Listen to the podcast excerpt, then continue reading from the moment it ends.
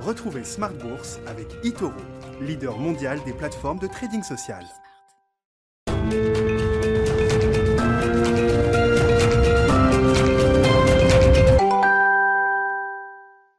Et c'est reparti pour Smart Bourse, votre double dose quotidienne de marché en direct sur Bismart, chaque jour à la mi-journée, 12h30, 13h, et le soir, la grande édition pendant une heure, le grand digest de l'information économique, financière et boursière à partir de 18h30. Au sommaire ce soir, le rattrapage boursier des indices européens qui a franchi une nouvelle étape aujourd'hui. Ce sont les derniers grands indices mondiaux qui ont retrouvé leur niveau d'avant-crise avec un stock 600 revenu à plus de 435 points. C'est le grand indice large des plus grande capitalisation boursière en, Europe, zone euro et hors zone euro, les 600 grandes valeurs européennes.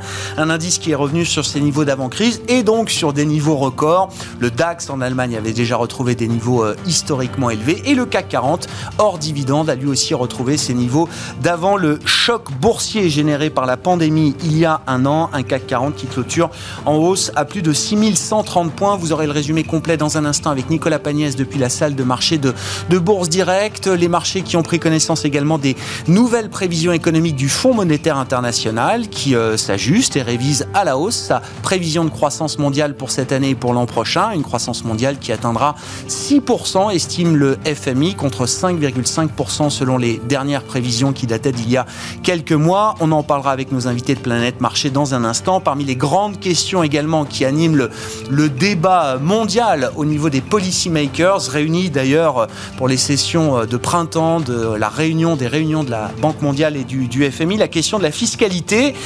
Euh, la fiscalité sur le plan domestique aux États-Unis, on sait que ce sera un des moyens de financement du grand plan de relance euh, annoncé et dévoilé par l'administration Biden la semaine dernière, mais également l'idée d'une fiscalité mondiale harmonisée pour les grandes multinationales, un projet qui est désormais soutenu par les États-Unis. C'est le sens du message qui a été envoyé par Janet Yellen hier, qui rejoint ainsi la table des négociations de l'OCDE. C'est à ce niveau-là que se traite cette question de l'impôt minimum mondial pour les grandes entreprises mondialisées. Là aussi, c'est un, un, sujet clé pour euh, les investisseurs, un sujet de long terme bien sûr, mais qui est peut-être un potentiel game changer pour les grands corporates mondialisés. On en parlera bien sûr là aussi avec nos invités dans un instant. Et puis dans le dernier quart d'heure de Smart Bourse, le quart d'heure thématique, on se penchera plus précisément sur le secteur euh, des valeurs financières en bourse, en Europe notamment. Hein. le secteur financier qui euh, comprend bien sûr les valeurs bancaires, mais également les valeurs d'assurance, euh, des valeurs qui ont repris entre 15 et 20% depuis le 1er janvier, qui sont l'emblème de ce rattrapage cyclique value auquel on a assisté ces derniers mois. Et c'est Olivier Pochot, managing director chez Brian Garnier et analyste du secteur financier, qui sera avec nous en plateau à partir de 19h15.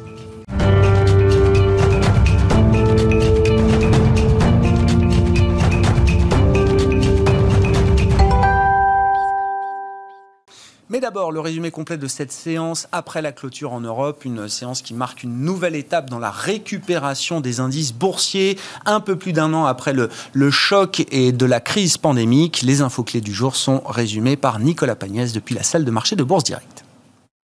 Clôture dans le vert ce soir pour le CAC 40. L'indice parisien gagne 0,47% à 6131 points. Le CAC 40 qui efface ainsi les pertes liées à la pandémie et se retrouve à présent sur un plus haut niveau depuis 2007. Déjà bien orienté depuis ce matin dans le sillage de statistiques encourageantes venues des États-Unis, l'indice parisien a également été porté cet après-midi par la publication du rapport du FMI qui détaille notamment les prévisions de croissance à la hausse de l'institution pour 2021 et 2022. En matière de statistiques, tout d'abord, après euh, l'ISM manufacturier au plus haut euh, publié en fin de semaine dernière, euh, l'ISM dans le secteur des services atteint 63,7 points au mois de mars aux États-Unis, en forte progression par rapport aux 55,3 points du mois de février. On notera également aux États-Unis toujours que vendredi, le département du travail faisait état de 916 000 créations d'emplois nets contre un niveau attendu par les économistes entre 650 000 et 675 000. Le taux de chômage recule de son côté de 0,2 points pour tomber aux alentours des 6%. En zone euro, on notera d'ailleurs que le taux de chômage reste lui stable de janvier à février puisqu'il s'établit à 8,3% sur les deux mois. Et euh, parlons à présent du rapport donc euh, du FMI publié euh, cet après-midi qui vient détailler les annonces qui avaient déjà été faites la semaine dernière par la directrice générale de l'institution, Christina Gorgieva. Selon le rapport, le FMI s'attend à une, une progression de 6% du PIB mondial en 2021 contre 5,5% auparavant. Puis le FMI s'attend à une progression de 4,4% donc de ce PIB mondial en 2022 contre 4,2% auparavant. Une progression qui, resterait malgré tout tirée par deux pays, la Chine et les États-Unis, avec en ligne de mire les États-Unis et notamment le plan de relance voté récemment qui fait espérer au FMI une croissance du PIB américain de 6,4% cette année. Pour l'Europe, euh, ou en tout cas pour la zone euro, euh, le FMI anticipe une croissance de 4,4% euh, cette année, même si la zone euro ne devrait pas retrouver son niveau d'avant la pandémie, avant 2022. On notera également aujourd'hui la prise de parole de Jeannette Yellen qui hier tentait de rassurer sur les portées inflationnistes du plan euh, Biden devant le Chicago Council on Global Affairs. les taux reculent d'ailleurs ce soir avec un taux euh, à 10 ans américain aux alentours de 1,66%. Mais les investisseurs ont surtout euh, noté dans cette annonce de Jeannette Yellen hier donc la proposition de créer un taux minimum d'imposition mondiale pour les entreprises. Une annonce notamment saluée en Europe, l'Europe qui de son côté avec la taxe GAFA notamment de taxer les bénéfices réalisés sur son territoire par des entreprises étrangères.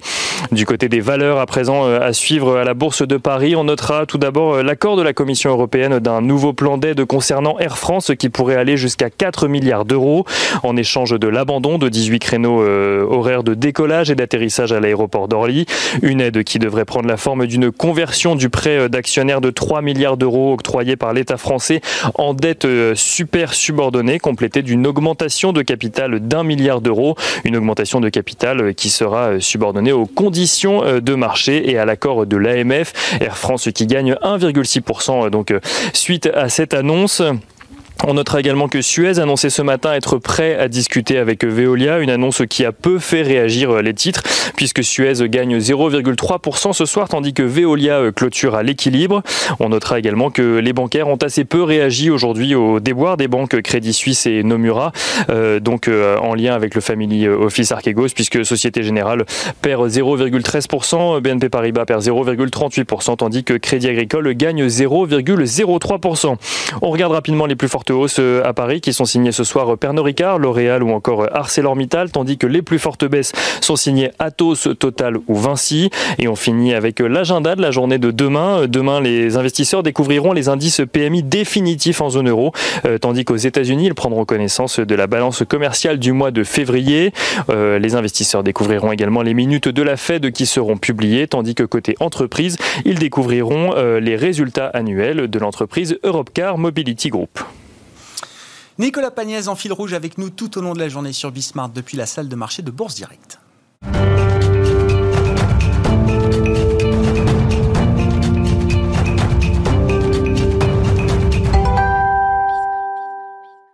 Deux invités avec nous ce soir pour euh, décrypter les mouvements de la planète marché. Eric Venet est à mes côtés en plateau, le directeur de la gestion de Montbleu Finance. Bonsoir Eric. Bonsoir. Bienvenue et à distance en visioconférence avec nous. Philippe Vechter nous accompagne également. Bonsoir Philippe.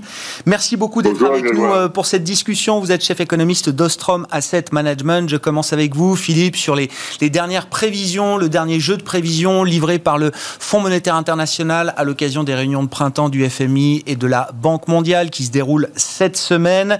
Euh, bon, le marché sera pas surpris de voir que la croissance euh, américaine, que la croissance chinoise seront sans doute plus fortes que la croissance européenne euh, cette année. Le FMI s'ajuste par rapport aux, prévisions qui dataient du mois de janvier, aux dernières prévisions qui dataient du mois de janvier. Quels sont les enseignements que vous en retenez à ce stade, Philippe? On a un petit peu comme avec les prévisions qui ont été publiées il y a un mois à peu près par le CDE, un, mouvement de d'amélioration qui est euh, euh, lié au fait qu'on commence à voir euh, la fin de la crise sanitaire. C'est-à-dire que le FMI nous dit il faut qu'on mette encore davantage de moyens, mais la crise sanitaire pourrait se, se terminer très, très rapidement. Donc ça, c'est un, premier point important. Et effectivement, comme il était indiqué par Eric Panier, la Chine et les États-Unis sont les deux grands moteurs de cette, de cette reprise. Un peu plus d'ailleurs dans le, dans le rapport du FMI pour la Chine que dans le rapport de, de l'OCDE. Mais on a, voilà, c'est cette dynamique-là qu'il faut noter. Et puis l'euro, la zone euro, qui est un petit peu en retrait. Euh, qui progresse, mais qui nous retrouverait effectivement euh, son niveau d'activité de, 2019 qu'en 2022 contre 2021 aux États-Unis. Ça, c'est le, premier point. L'autre point euh, à, à, souligner que, et que Martel, le, chef économiste du, FMI, c'est que les pays émergents ne sont pas dans les meilleures conditions. C'est-à-dire que le, choc sera probablement beaucoup plus persistant euh, dans les pays émergents. D'abord parce que euh, les conditions sanitaires ne sont pas les mêmes que dans les pays développés, les capacités de, vaccination, de, faire face à, euh, aux risques sanitaires, et puis parce que sur le plan financier, euh, les pays émergents sont forcément euh, fragilisés par la hausse des taux américains qu'on constate depuis quelques semaines et qui modifie l'équilibre entre pays développés et pays émergents. Donc euh, il y a ces deux, ces deux dimensions. Ça va mieux pour l'économie mondiale, ça va mieux pour les, les, grandes économies. Pour les économies euh, un peu en, en, deuxième, deuxième rang, c'est un petit peu plus compliqué aujourd'hui à, à, gérer et la crise sera probablement plus, plus persistante. Donc on n'a pas de, de situation totalement homogène dans, cette, dans cette reprise telle que présentée par le FMI. Ouais, intéressant, une situation de, de, de, divergence là en sortie de crise. Éric Venet, qu'est-ce que ça vous inspire? Et puis, euh, est-ce que sur le plan de l'investissement, est-ce que sur le plan de la dynamique des marchés, c'est quelque chose qui se reflète aujourd'hui ou pas encore? Non, ça se reflète pas, mais par contre, c'est complètement logique. C'est-à-dire que les, les, prévisions du FMI suivent les sorties de crise sanitaire. Enfin, ça a commencé par la Chine, la puissance de la Chine. Après, c'est ce sont les États-Unis, et puis ben, l'Europe qui sortira un peu plus tard, et les pays émergents. N'en parlons pas quand ils quand donc c'est d'une logique implacable. Mmh. Et c'est à peu près le scénario qu'on pouvait euh, anticiper depuis longtemps parce que la, force et l'appétit de consommation, il, est là. Et donc, euh, je crois qu'on ne doit pas être surpris. Après, euh, là où on, aura des surprises, c'est du côté de l'offre. Est-ce que le système d'offre mondial sera amené, pourra être là à la, face à la demande qu'on a un peu partout et qu'on va avoir au fur et à mesure du, euh, bah, du déconfinement. Enfin, C'est-à-dire que tous ces, ces, ces goulots d'étranglement qu'on décrit, alors qu'ils sont euh, euh, voilà, mis bout à bout, effectivement, ça, ça provoque des, des, pénuries dans certains secteurs spécifiques, semi-conducteurs, ce qui, est, ce qui est déjà énorme pour une, tout un pan industriel, automobile, etc. Mais c'est quelque chose qui est amené à se, à se s'intensifier encore un peu plus, vous dites, au fur et à mesure de la reprise. Oui, je, je, pense que le danger, il est là. Et en fait, euh, et, à la limite, c'est bien qu'on ait ce, euh, ce découpage de euh, oui, que tout le monde reparte en même temps. exactement. Ça permet à chacun de profiter, enfin celui qui est en dessous, de profiter celui qui est un peu en avance et, d'éviter ce genre de goulot d'étranglement. Mais pour moi, la vraie question, c'est et je ne sais pas comment le FMI peut répondre à ce genre de question, c'est d'un point de vue intersectoriel, est-ce qu'on n'aura pas des goulots qui vont bloquer euh, euh, euh, ces chiffres de croissance, en fait? C'est-à-dire qu'il y, a un risque de, de, rater la reprise d'une certaine manière ou de pas de, de pas avoir une reprise aussi forte, aussi optimale que ce qu'on pourrait euh, imaginer à certains endroits dans certains secteurs. Oui, le risque il est là sur le que sur le papier effectivement euh, qu'on puisse délivrer la croissance, sauf que mm. dans, dans l'absolu on n'y arrive pas parce que euh, ben, le, votre entreprise n'y arrive pas à à, fournir ce que vous avez. On, ici, l'automobile, on, aura des problèmes d'approvisionnement. Enfin, il y, a un peu partout dans, le bâtiment ce genre de choses. Le marché ne l'escompte pas du tout. Quand je regarde le secteur automobile en bourse aujourd'hui, j'ai pas l'impression que ces problèmes-là ah, parce que euh, dans la, la, la manière dont les investisseurs euh, jouent ces secteurs-là. Non, on n'a pas les moyens. C'est-à-dire qu'en fait, on sait qu'on va y avoir quelques, quelques soucis. Pour l'instant, on joue une impulsion. Hmm. Euh, on est tous d'accord pour dire que la demande est là, on a fait ce qu'il ce qu'il fallait, l'appétit de consommation est là. Ce qui, ce qui, change quand même il y a une paire d'années quand même. Hmm. Hein. On sort de, de cette espèce de, de, déflation, on sait plus très bien, où là on, on a un appétit de, de, croissance. Donc la première question c'est est-ce qu'on va être, avoir une offre en face? Et la deuxième question encore plus importante, c'est au niveau N plus 1, est-ce que on, aura toujours, une fois qu'on aura euh, bon, eu cette, euh, cette consommation assoiffée, Bon, est-ce qu'on enclenche un vrai. Quelque chose d'autre ou pas Quelque chose ou pas Voilà, je pense que c'est la grande question. Bah, c'est ce qui semble être le pari des États-Unis. Alors, Philippe, évidemment, vos commentaires, vos remarques, mais ce qui me marque évidemment dans les, les, divergences qu'on peut observer, c'est que les États-Unis non seulement rattrapent leur niveau de richesse d'avant-crise, mais font le pari d'un nouveau cycle économique. C'est-à-dire que la, la, chef économiste du FMI le dit et l'accrédite le, le, encore un peu plus aujourd'hui. En 2022, l'économie américaine dépassera sa trajectoire de création de richesse qu'on pouvait projeter avant la crise. La zone euro en sera encore très très loin. On commencera juste peut-être à, reboucler avec le niveau de richesse qu'on avait euh, avant la crise en zone euro l'an prochain. Oui, effectivement. Alors, plusieurs remarques sur, sur ce qu'a évoqué Eric. Euh, moi, ce que je constate, c'est que dans cette crise, euh, il n'y a pas eu de crise de l'investissement l'investissement est resté plutôt robuste dans cette dans cet environnement. C'est plutôt c'est pour moi un signal euh, positif. Et puis on voit depuis euh, euh, depuis quelques mois maintenant une dynamique des échanges, une dynamique du commerce mondial qui est très forte et on constate bien la pénurie de containers, et, etc. Donc la dynamique industrielle, elle est repartie depuis plusieurs mois déjà et on ne perçoit pas euh, aujourd'hui de, blocage. Ça, c'est un premier point. Ce que nous dit d'ailleurs le FMI, c'est que, euh, et c'est ce que euh, disait Eric Panier, les, les, services commencent à s'ajuster. Et c'est ça qui est intéressant dans la, dans la dynamique macroéconomique, c'est qu'il y a toujours des secteurs qui sont pénalisés, on le voit en Europe, mais ces secteurs, finalement, sont un peu bousculés par toute la dynamique des services lié au secteur manufacturier. Le secteur manufacturier a un effet d'entraînement sur les services et euh, le frein que constituaient les, euh, euh, les transports aériens ou l'hébergement ne sont plus aussi forts que cela. Ça, c'est un, premier un, point qui, qui, me semble, qui me semble intéressant. Après, l'autre question sur ce qu'on va voir dans le futur, je pense qu'on a on doit avoir deux lectures assez différenciées euh, notamment entre euh, l'Europe, la zone euro et les États-Unis. Euh, si on prend les, chiffres d'emploi qui ont été publiés vendredi dernier aux États-Unis, eh bien, si on fait un petit calcul, avec en tête l'idée qu'il il y a beaucoup de vaccinations aux États-Unis et que la situation sanitaire est en train de, de s'améliorer assez rapidement, il y a les deux plans de relance, le plan de relance conjoncturel à 1900 milliards, le plan de relance structurelle sur les infrastructures à 2250 milliards, en attendant le troisième plan hmm. euh, sur l'éducation, la santé.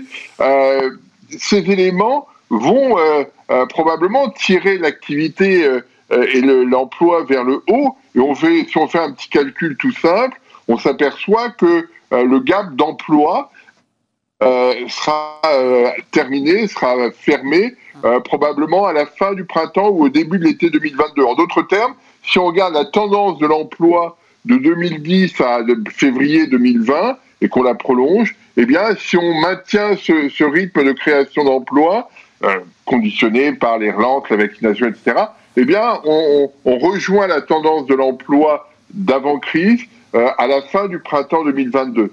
Et c'est ça qui est, intéressant. C'est-à-dire que aux États-Unis, euh, on a une situation où sur le marché de l'emploi, on a eu un ajustement du secteur privé et l'État fédéral a euh, déployé ses moyens une fois cet ajustement privé terminé. Ce qui fait que euh, il y a eu des mouvements, on se rappelle les chiffres du mois d'avril dernier, des mouvements extrêmement spectaculaires sur l'emploi américain, mais des revenus qui ont fortement progressé du fait de l'aide de l'aide fédérale.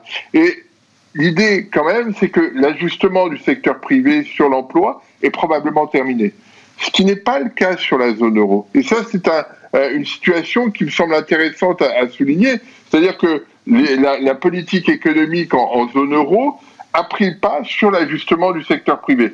Les gouvernements, euh, Bruno Le Maire en France, etc., ont dit on va euh, prendre en charge le chômage partiel et, et, et donc on, fait tout pour que les revenus soient maintenus et effectivement, les revenus ont été maintenus, mais pour autant, le chemin, la, dynamique et l'ajustement du secteur privé n'a pas encore eu lieu. Et on ne sait pas à quel moment et comment vont se dérouler les choses au moment où les aides gouvernementales vont se, se réduire et au moment où le, le, secteur privé va devoir s'ajuster. Ce qui fait qu'on risque d'avoir un, prolongement de, de d'une situation un peu sous-optimale en Europe, plus longue que ce qu'on observe aux États-Unis. En d'autres termes, on va, si on regarde, si on a une tendance un peu en tête, on va arriver sur cette tendance par le bas en Europe, tout doucement, alors qu'aux États-Unis, avec les, les, plans de relance qui ont été euh, mis en place, on va avoir une,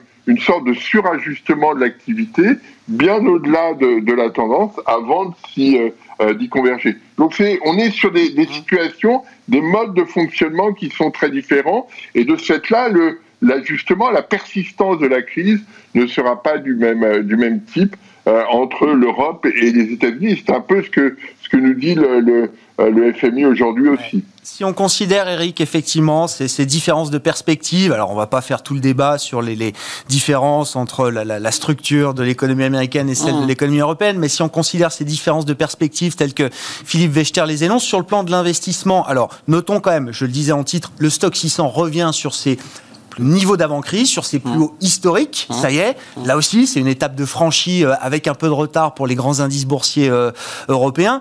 Qu'est-ce que qu'est-ce qu'on peut dire du cas d'investissement euh, action européenne euh, à ce stade, euh, Eric? Est-ce que ça reste un cas d'investissement intéressant, un bon rendement risque au regard de la perspective de réouverture qu'on n'a pas encore pleinement vécue, contrairement à la Chine, contrairement euh, aux États-Unis qu'ils vivent euh, en ce moment, ou est-ce que c'est un cas qui reste euh, plus fragile bah, peut-être que les autres? Oui, bah, Philippe l'a évoqué, c'est-à-dire qu'il y a plus d'incertitude ouais. dans, dans, le scénario européen, parce que ouais. euh, d'abord, la sortie est plus éloignée et on, on sait qu'elle sera plus chaotique, parce qu'on a tellement Enfin, on a protégé plus, donc du coup, euh, la sortie euh, est, est, plus compliquée.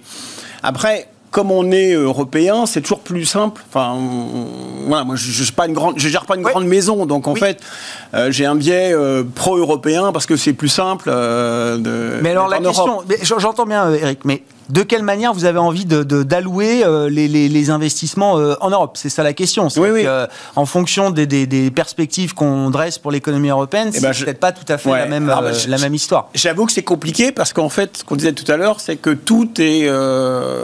Enfin, c'est assez homogène. Donc le marché monte. Tout est à son prix aujourd'hui? Bah.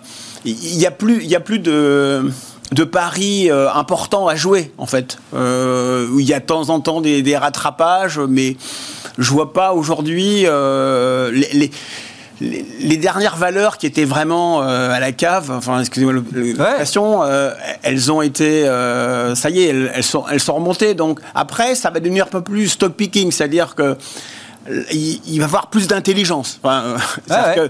il va falloir comprendre comment on va sortir de cette crise, nous autres Européens, dans quels quel secteurs vont immédiatement euh, avoir un effet de levier sur euh, ces résultats et, donc, comme je disais tout à l'heure, pourront euh, n'auront pas de goulot d'étranglement et pourront effectivement délivrer pour pour aller chercher davantage de, euh, de, de, croissance des cours. Voilà. Donc aujourd'hui, il faut un, raisonnement microéconomique. Mmh microéconomique sur les entreprises pour, et, et, des paris bien précis pour aller chercher aujourd'hui euh, davantage de croissance. Niveau... Mais au niveau marché, on est, globalement, vous dites, il n'y a ouais. pas grand, enfin ouais. voilà. Quoi. Et ce niveau de discrimination, de, de, de sélection, de sélectivité, c'est quelque chose déjà qu'on observe dans le marché? On arrive à trouver. Non, y a, y a, non pas encore. Non, pour l'instant. Euh... C'est très sectoriel encore. C'est sectoriel, c'est sectoriel, et euh, je crois que euh, on a plus peur des euh, justement de l'entreprise qui n'arriverait pas à, à, délivrer ou alors par exemple euh, genre Atos bon qui a, qui a, un, qui a des soucis particuliers de l'accident plutôt que de dire bon bah là il y a, y a, un secteur bien défini qui me paraît bien sous-évalué euh, pour pouvoir euh... ah, aujourd'hui je, je, suis un peu euh, un peu c'est un ouais, peu compliqué ouais, pour ouais, avoir une stratégie claire. Donc en fait il faut se laisser porter.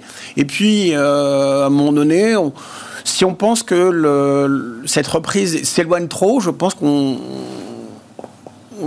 on est trop cher et donc il faudra, il faudra être, réduire un peu la voilure. Hmm. Mais aujourd'hui, les portefeuilles sont à 90% investis. Hein.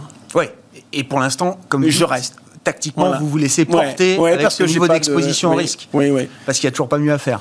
Oui, puis à chaque fois que j'ai mais... à chaque fois que j'ai pris euh, mes gains, parce que bon, bah, bah, bon, ça continue, donc. Euh, Bon, c'est pas grave. Enfin, ne, rien faire, c'est aussi, euh, c'est ah, une décision de gestion. Hein, on le rappelle euh, à chaque fois. Un, mot peut-être sur l'Europe, euh, Philippe. Est-ce que, est-ce que pour la zone euro aussi, l'horizon de la sortie de crise est un horizon qui est de plus en plus visible Je lisais notamment rapporté par l'agence Bloomberg des documents de la Commission européenne qui qui prédisent désormais que l'Europe dans son ensemble pourrait atteindre un niveau d'immunité collective suffisant peut-être d'ici la fin du mois de juin. Donc ce serait plus de 55 des populations globales vaccinées, c'est-à-dire que ça correspond à à peu près 70% de la population adulte.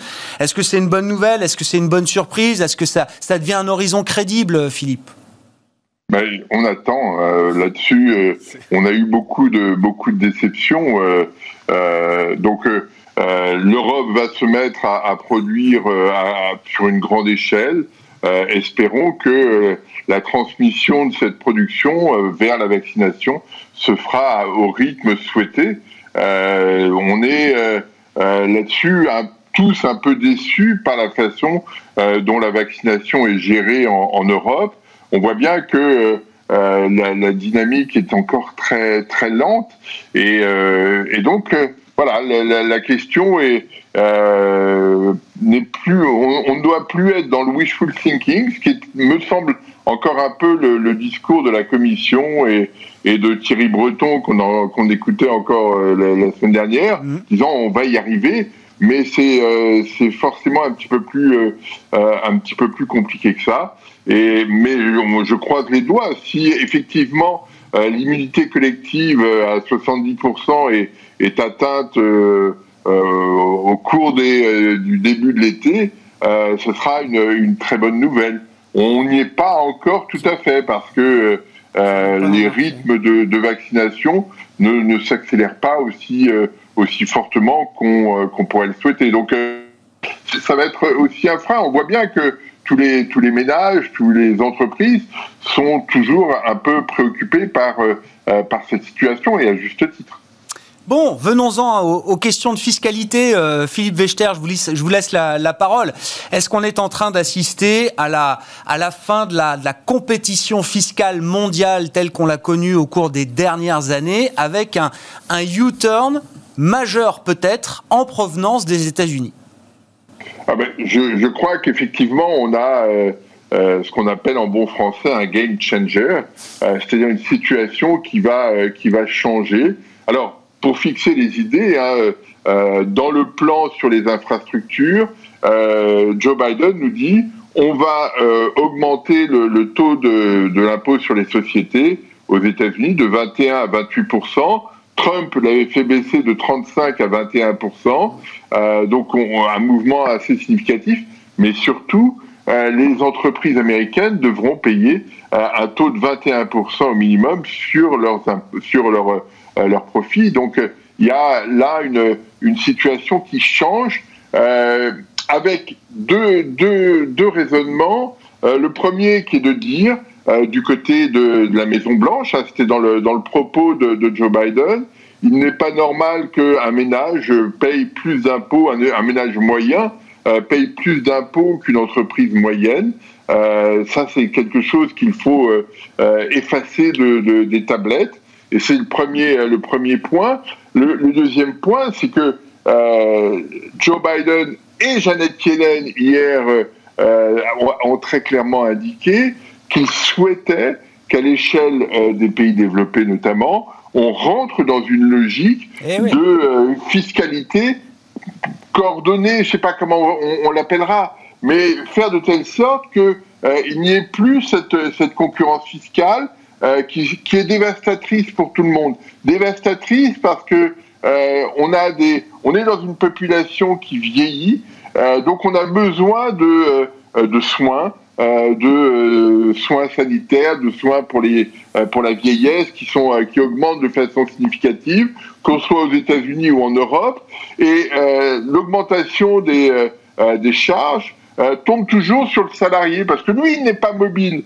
si vous êtes Grégoire Favet, mm. salarié de chez Bismarck, eh ben, il est à Paris, quoi. Il ne bouge pas. Donc, il, est taxable, il, est, taxable très, très rapidement. Alors que une entreprise peut modifier son, sa structure géographique.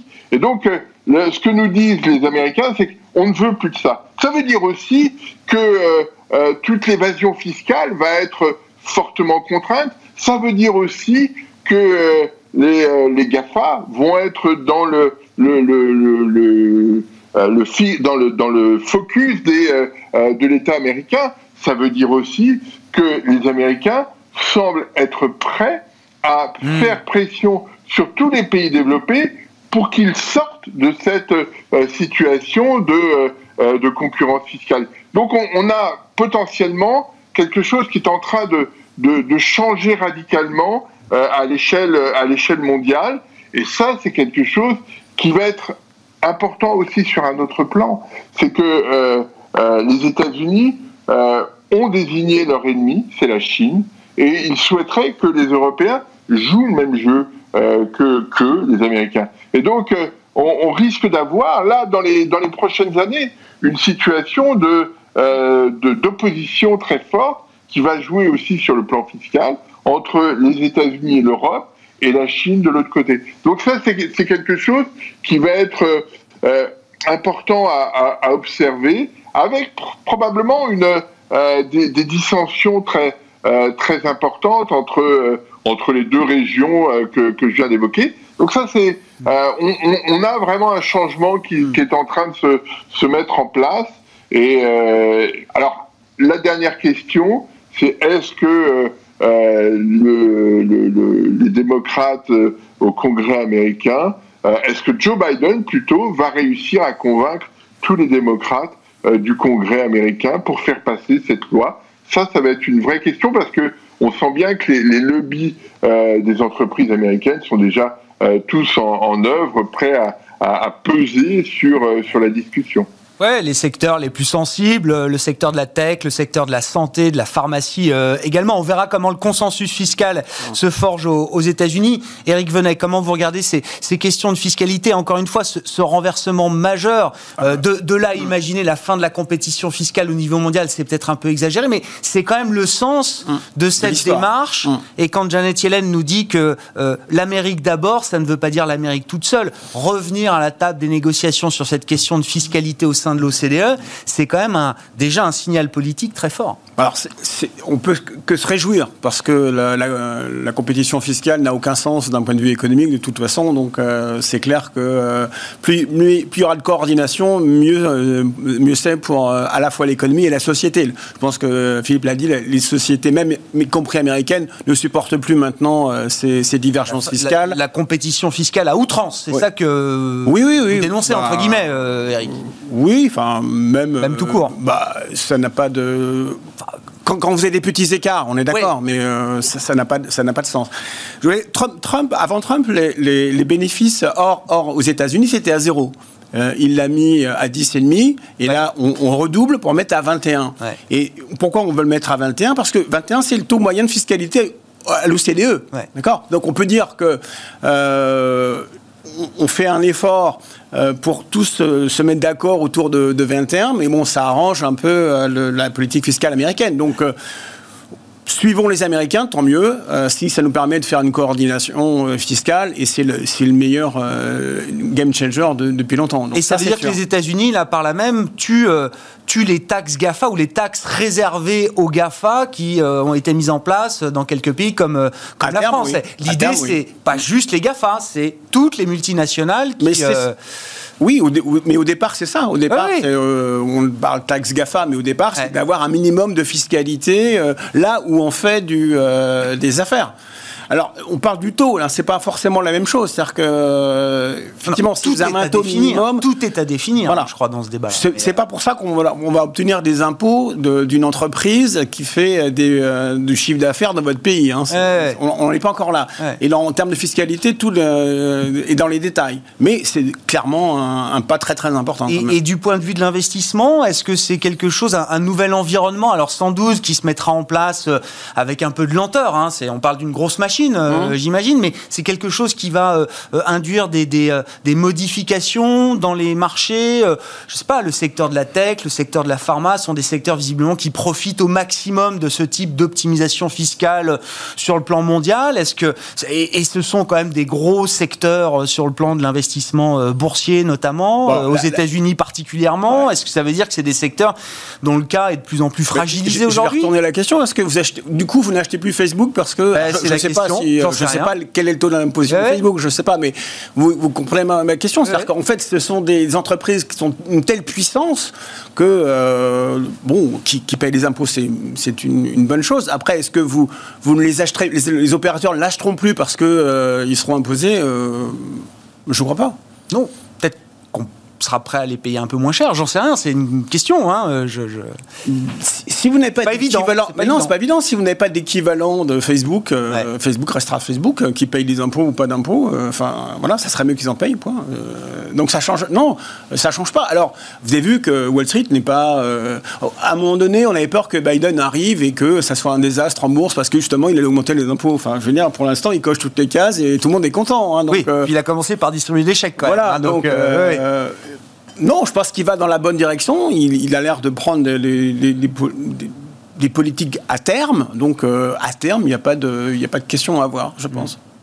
Philippe, est-ce que, le, relèvement global du niveau d'imposition, à commencer par les corporates euh, américains et puis sur le plan mondial, est-ce que ça peut être une entrave à, la croissance euh, économique? Est-ce qu'il faut opposer les deux? Est-ce que c'est un, rééquilibrage, une redistribution qui, euh, change peut-être aussi la, nature de la croissance? Quelles peuvent être les implications justement à terme?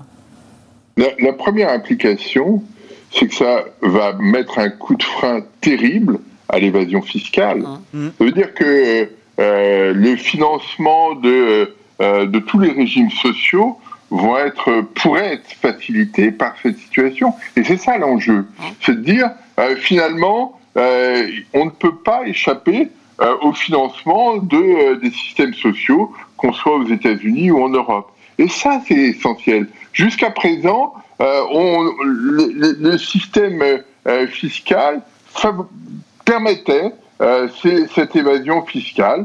Euh, là, les États-Unis nous disent on veut pas, euh, on veut pas ça. Donc ça, c'est un, un, élément absolument clé. Et quand on voit les montants d'évasion fiscale tous les, tous les ans, tout le monde s'en portera mieux. Euh, mais ça, encore aujourd'hui, euh, Philippe, j'entends bien sur l'évasion fiscale, mais est-ce qu'on parle de montant ou de masse qui serait de nature à, changer justement les perspectives de financement qu'on peut avoir pour nos, systèmes sociaux, comme vous dites?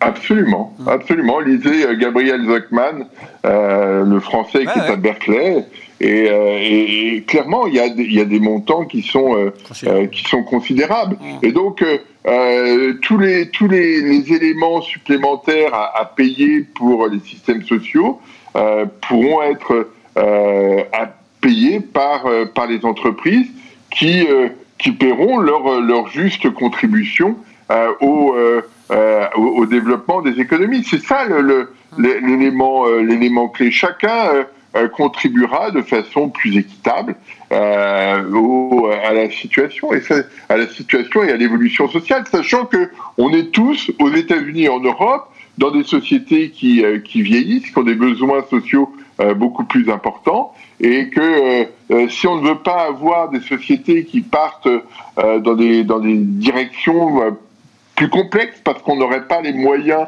de faire face, ce, changement d'allure est important. La question, malgré tout, euh, est de savoir comment les choses vont se mettre en, place. On, voit bien, par exemple, sur les, revenus des individus, que la FATCA, le, cadre fiscal américain, euh, euh, mobilise l'administration américaine pour que tous les Américains dans le monde payent des impôts aux États-Unis. est-ce qu'on va avoir ce genre de situation? Est-ce qu'il va y avoir une, une péréquation?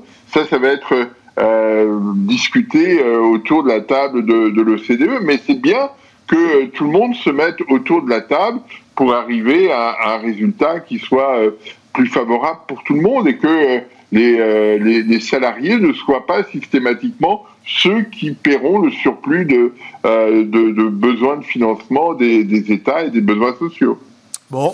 Après, là, on, on, augmente les impôts pour payer une partie du plan de l'infrastructure qui euh, bénéficieront à terme. Du point de vue américain, oui, j'entends bien. Voilà, oui. Oui, À, à, terme aux entreprises américaines, donc, euh, puisque l'infrastructure américaine a quand même quelques difficultés. Donc, euh, les entreprises s'y retrouvent, même d'un point de vue purement euh, calcul microéconomique. Euh, si vous augmentez les impôts, mais qu'avec ces impôts, vous augmentez le potentiel de, de, de croissance, il n'y a pas de l'impôt n'est pas un mal en soi. Ouais, ouais. En, bon. en, dehors de la redistribution que j'entends bien, où je suis complètement d'accord avec euh, Philippe, qui est quelque chose qui est devenu insupportable en termes de redistribution.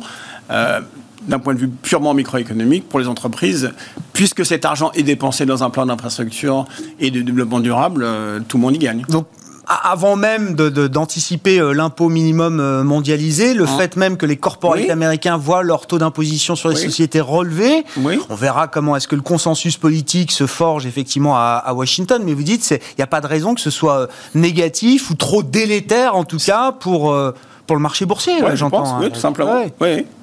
Je sais pas ce que... Sachant que... Philippe. Sachant que Sachant que le, le, la fiscalité américaine ne sera pas très élevée non plus, elle a été par le passé bien plus importante que celle qu'on qu observe aujourd'hui.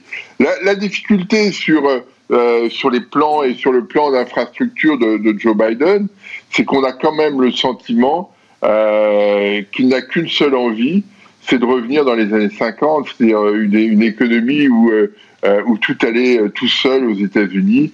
Euh, mais le monde a changé. Euh, dans les années 50, les, les, les États-Unis n'avaient pas du tout de, de concurrents. Euh, Aujourd'hui, ils ont la Chine. Et ça, c'est ça qui va être intéressant, mais qui va probablement mettre quelques bâtons dans les roues de, de, de, ces plans gigantesques qui sont, qui sont présentés. Mais on voit bien que l'idée, quand même, c'est euh, avec des, des, outils un peu différents. On, on, va, on veut faire euh, un peu plus attention euh, au climat, etc. Et c'est très bien. Mais on voit bien que l'idée, c'est, euh, nonobstant ces, ces, contraintes climatiques, l'idée, c'est on veut revenir euh, avec euh, les belles années des années 50-60, où, où, tout allait bien, où, où on était insouciant et, euh, et, mais c'est probablement un peu plus compliqué que ça, ne serait-ce que parce que euh, la population américaine est beaucoup plus âgée aujourd'hui qu'elle ne l'était à l'époque. Bon, euh, on n'a pas tous connu l'insouciance des années euh, 60. Je souhaite qu'on puisse connaître cette insouciance un jour. Je suis pas sûr qu'on y soit euh, prêt tout de suite, en tout cas, euh, pour retrouver ce niveau d'insouciance. Bah tiens, si, justement, on va conclure quand même avec. Euh, alors, je sais pas s'il faut s'en soucier ou pas. D'ailleurs, Eric Venet, je voulais qu'on dise un avec vous de l'affaire Archegos. Alors, on s'est passionné ou non, d'ailleurs, depuis quelques jours pour le le crash de ce hedge fund, plutôt mmh. un family office, d'après mmh. ce qu'on comprend, qui gère la fortune d'un seul homme, qui a oui. un parcours financier euh, plus ou moins sulfureux, euh, on va dire, et, et qui, euh, bah, quand même, qui fait, euh, qui fait quelques dégâts, puisque, bon, c'est quand même, on parlait de 20 milliards sous gestion, avec un levier de 5, de plus de 5, hein, donc ça fait quand même des masses d'argent alors, importantes dans l'absolu, en tout cas, et puis surtout, à nouveau, des dégâts y compris au sein d'acteurs bancaires dont on pouvait se dire, tiens, ils sont régulés maintenant, on les reprendra plus après les subprimes et d'autres. Et bah, en fait... Eh ben si. On les reprend, on, on, et en fait, on, on retrouve un peu toujours les mêmes. Toujours, oui. Bah, alors toujours les mêmes acteurs. Non, mais oui, oui le, le, but c'est pas de, non, non, de, pas de, bon, on les connaît, hein, mais euh, voilà. comment c'est, comment c'est-il que ça arrive encore? C'est ça ouais. la question. Ben, la question c'est, euh, ça n'a pas dégénéré, tant mieux. Mais, alors, mais d'abord, un, c'est l'effet de levier qui est, qui est considérable. Je ne sais pas comment on peut arriver à cet effet de levier. Euh, et, et, pour que les pertes des banques soient aussi importantes. Euh, et on n'a peut-être pas tout vu encore, hein, donc, euh. C'est effectivement. Euh, bah, je trouve que c'est triste en fait. C'est triste parce que qu'on ait des opérations avec euh, autant d'effets de levier. Euh, mais ça nous dit quoi du, du grid, du niveau de, de, de, de cupidité qu'il y a dans le marché aujourd'hui euh, C'est spécifique. non, mais comme vous l'avez dit, point très intéressant, Eric, c'est que peut-être que quelques années en arrière, des hedge funds qui faisaient faillite, LTCM, je crois que c'est à peu hum. près l'histoire, ça, ça, pouvait mettre à mal l'ensemble du système financier mondial, ou nécessiter en tout cas des interventions. Des... Là, pas du tout. Là, non. Là, non parce que c'est pas encore assez assez gros c'est pas assez gros. C'est pas encore assez gros. mais non ça dit rien de je sais on pourrait dire oui mais euh, c'est le c'est le signe de euh, de la fin du enfin le début d'une bulle de la fin d'un marché. Non, je crois que c'est signe de rien. Euh, c'est quelqu'un qui, qui s'est fait prendre, qui n'aurait pas dû faire autant et qui pensait que le, marché allait dans, le même, dans un sens et que ces problèmes des, de ces marchés-là où vous êtes dans des trends, et euh, vous, vous, suivez. je disais tout à l'heure qu'il fallait suivre. Et, parce que ça roule et que tout le monde est persuadé. Sauf que je, moi, je n'utilise pas l'effet de levier. C'est-à-dire que si je me trompe, c'est pas bien grave. Et quand les taux sont si bas et que bah, vous devez délivrer du profit, bah, vous avez un petit trend et vous mettez un, fois quelque chose. Et là, vous avez une, une, une performance un, peu honorable par rapport au, tout petit taux. Bon, on, va s'en écarter parce que on va avoir des taux normalisés. Euh, donc on, suit maintenant le, 10 mm. ans américain à 60, 65, 70 jusqu'à 2. Et ben quand on sera à 2, on aura, j'espère, plus ce genre d'opération parce que quand vous êtes à 0,0, il faut trouver de, de, de la rentabilité pour votre client. Voilà, ça veut juste dire ça. Bon, on s'arrêtera là sur ces, enseignements de l'affaire euh, Archegos toujours en cours et qui fait des dommages. Euh, bon, l'acteur bancaire cité à nouveau aujourd'hui, c'est Crédit Suisse, hein, effectivement, pour qui l'impact sera sans doute non négligeable avec un risque de réputation euh, très important aussi pour ces établissements bancaires. Merci beaucoup Eric et Philippe. Eric Venet qui est avec nous en plateau, le directeur de la gestion de Montbleu Finance et Philippe Vechter. Merci à vous, le chef économiste d'Ostrom Asset Management.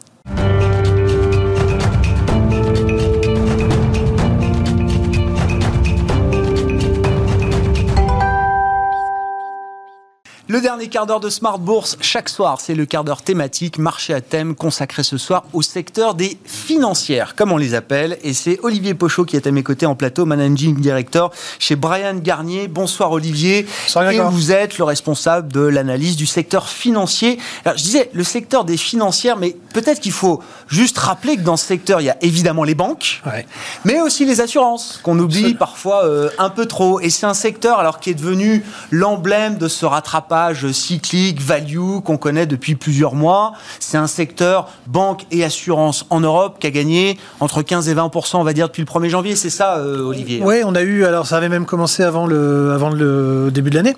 Euh, les banques, l'assurance, bon, un effet taux, euh, remontée de, taux un peu partout dans le monde occidental beaucoup aux États-Unis, même si on est encore loin des, niveaux pré-Covid, mais on a eu des remontées assez, assez spectaculaires.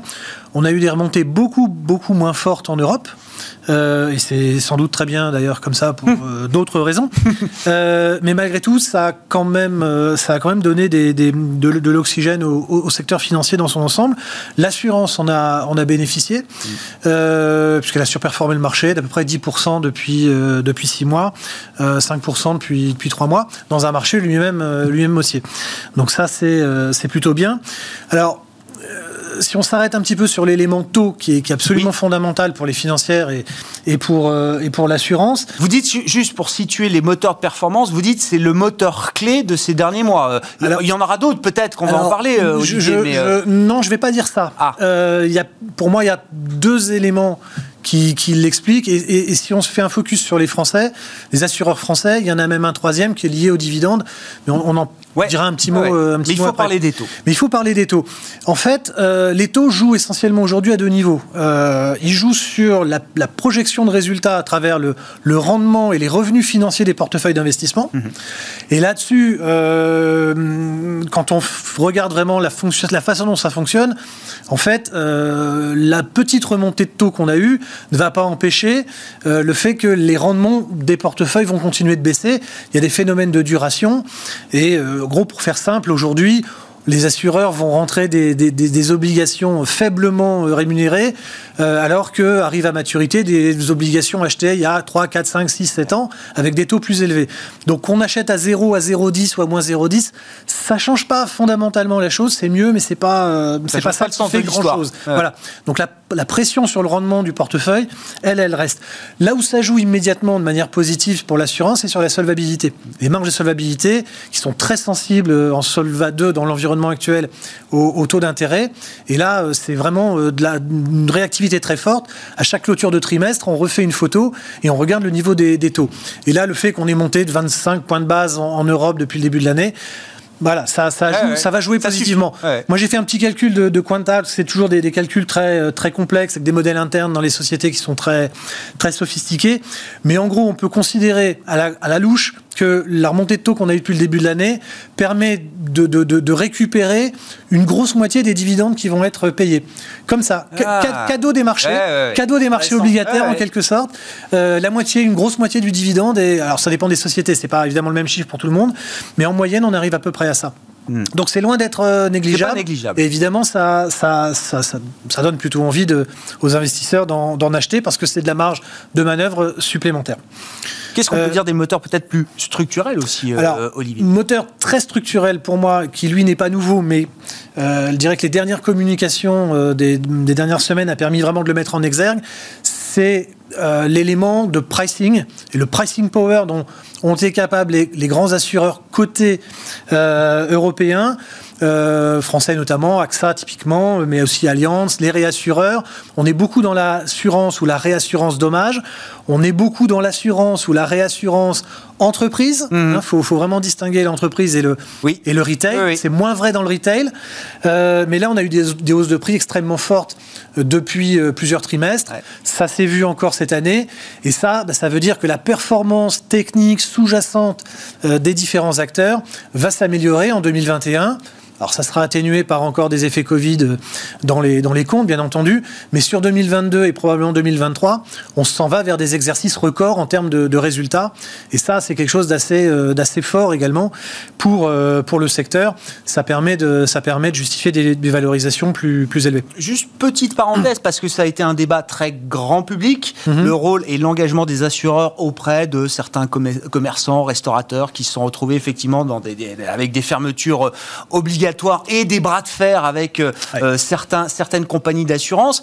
Euh, je disais oui, c'est un débat qui a été très grand public parce que on est encore en pleine crise pandémique en Europe. du point de vue du business et de l'activité de ces assureurs, est-ce que ça reste complètement négligeable par rapport à leur activité ou est-ce qu'il y a quand même des, des, enseignements à travers cette crise qui peuvent modifier certaines... La, la, crise Covid, les éléments directs, c'est-à-dire les coûts assurés pour des, les grands assureurs dommages, elle est tout sauf négligeable Hein. Ça a coûté euh, euh, pratiquement une année de résultats euh, pour, pour certains dans le pire des cas. On est allé jusqu'à 10% des, fonds propres pour certains réassureurs. Donc c'est quelque chose d'assez d'assez significatif. Maintenant, ce sont des risques, ça a été des risques au final très bien mutualisés. Et dans l'assurance, quand c'est bien mutualisé, en général, ça, ça se gère, mm. ça se manage et on arrive à passer le, à passer le cap, ce qui est le cas euh, euh, là, cette année sur, le, sur la crise Covid. Alors après, c'est vrai qu'il y a eu des éléments euh, plus compliqués à gérer en termes d'image, notamment vis-à-vis des, commerces fermés, des restaurateurs. Bon, c'est un débat complexe qui se règle parfois au tribunal. Bon, comme d'autres cas se règlent également au, tribunal, mais là c'est vrai que la, comment dire le, l'image des l'image des assureurs a un peu souffert, mais j'ai envie de dire ça pouvait difficilement être oui, autrement. J'allais dire je sais pas où alors l'image des assureurs. De toute façon, mais ça c'est une question d'image. Mais sur le plan financier, vous dites voilà, on a fait les maths, on connaît l'impact de cette crise et les affaires qui sont portées devant les tribunaux n'y changent rien. non, elles n'y changent rien. AXA avait communiqué. On prend l'exemple d'AXA, quand même l'exemple emblématique dont on a le plus parlé en France. AXA avait communiqué dès le mois de juin pour dire que le coût direct de la crise Covid, c'était un milliard et demi après impôt. Euh, on en est toujours peu sur ce, sur ce chiffrage-là, hmm. euh, alors qu'on est neuf mois plus tard. Voilà, AXA gagne euh, entre 6 et 7 milliards de, résultats par an. Donc un milliard et demi rapporté à 6, 7, c'est gros, mais ça met pas la société en péril, loin de là. Bon, beaucoup d'investisseurs à ce stade-là, on, on, célèbre le retour du stock 600 sur ses niveaux d'avant-crise euh, aujourd'hui, euh, Olivier. C'est vrai que du coup, c'est l'occasion de se reposer quelques questions. Les banques, l'assurance, les financières ont été, je le disais, l'emblème de ce rattrapage value euh, qui a largement profité à, à l'Europe. en termes de perspective boursière, alors on, a mis les banques de côté hein, dans cet mmh. entretien, on est focalisé sur le secteur des assurances avec vous, Olivier. Qu'est-ce qu'on peut dire aujourd'hui du, prix et de la valorisation de ces acteurs en, bourse Et est-ce qu'il y a encore euh, l'idée qu'on puisse les payer un peu plus cher demain? Alors en fait, quand on regarde historiquement, on se aperçoit qu'on a encore une grosse dizaine de pourcents de décote par rapport au niveau de valorisation de 2019, c'est-à-dire d'avant Covid. D'accord. Euh, qu'on peut expliquer notamment par le fait que les marges de solvabilité ont un peu baissé. Et en fait, si elles ont baissé, c'est d'abord et avant tout parce que les taux sont très inférieurs aujourd'hui à leur niveau d'avant Covid, avec les impacts que j'expliquais je, que mmh. précédemment, beaucoup plus que par l'effet de la crise, euh, la crise du Covid. Euh, donc les taux remontant un petit peu, on va retrouver un peu de hauteur là-dessus. La crise étant de plus en plus derrière nous, euh, là aussi, on y voit, on y voit de, plus en plus clair. Donc moi, je pense qu'il y a matière à récupérer les niveaux de valorisation de, 2019. Oui, au minimum. Oui, Au minimum, ça serait déjà une première étape. Alors après, quand on regarde au niveau des, au niveau des valeurs, il y a certaines valeurs qui en sont beaucoup plus près que d'autres. Euh, les, Allemands, les Allemands, par exemple, sont relativement près. Munich, Allianz sont relativement proches de leur niveau de 2019. Ils avaient moins baissé aussi pendant le, pendant le, au début de la crise. Et ça, c'est pourquoi? Juste parce qu'ils sont allemands euh, Code postal euh, Dax, Francfort ou Non, c'est alors une grosse dichotomie s'est faite entre les Allemands et les Français il y a à peu près un an au sujet des dividendes, quand les Allemands ont été autorisés par le régulateur à verser les dividendes, alors que les Français ont été interdits par le leur de les verser. Donc les investisseurs ont vendu les, un peu plus les, les Français. On a eu une normalisation cette année, ce qui explique une partie de la surperformance des Français euh, sur les derniers mois. Bon, ça, ça va laisser quelques traces, mais ça va, ça va s'atténuer au, fil du, au fil du temps. Donc je pense que les Français ont encore probablement euh, par rapport aux Allemands, donc des AXA ou des, des scores typiquement, plus de, plus de potentiel parce qu'ils ont plus baissé, ils reviennent de plus loin, leur situation se normalise, elle est euh, fondamentalement extrêmement bonne.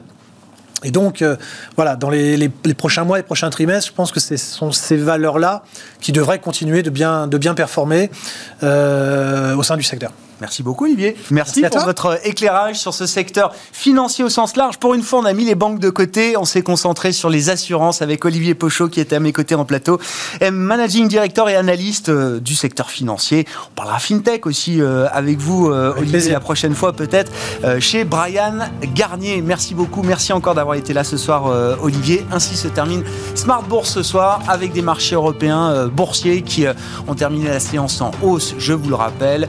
Les derniers grands indices mondiaux a effacé complètement la crise. On l'a vu avec le stock 600 à plus de 435 points ce soir, ou encore le CAC 40 à Paris, hein, hors dividende, qui retrouve son niveau d'avant la crise et même légèrement au-delà, à 6131 points en clôture. Voilà donc pour Smart Bourse aujourd'hui sur Bismart. On se retrouve demain en direct à 12h30.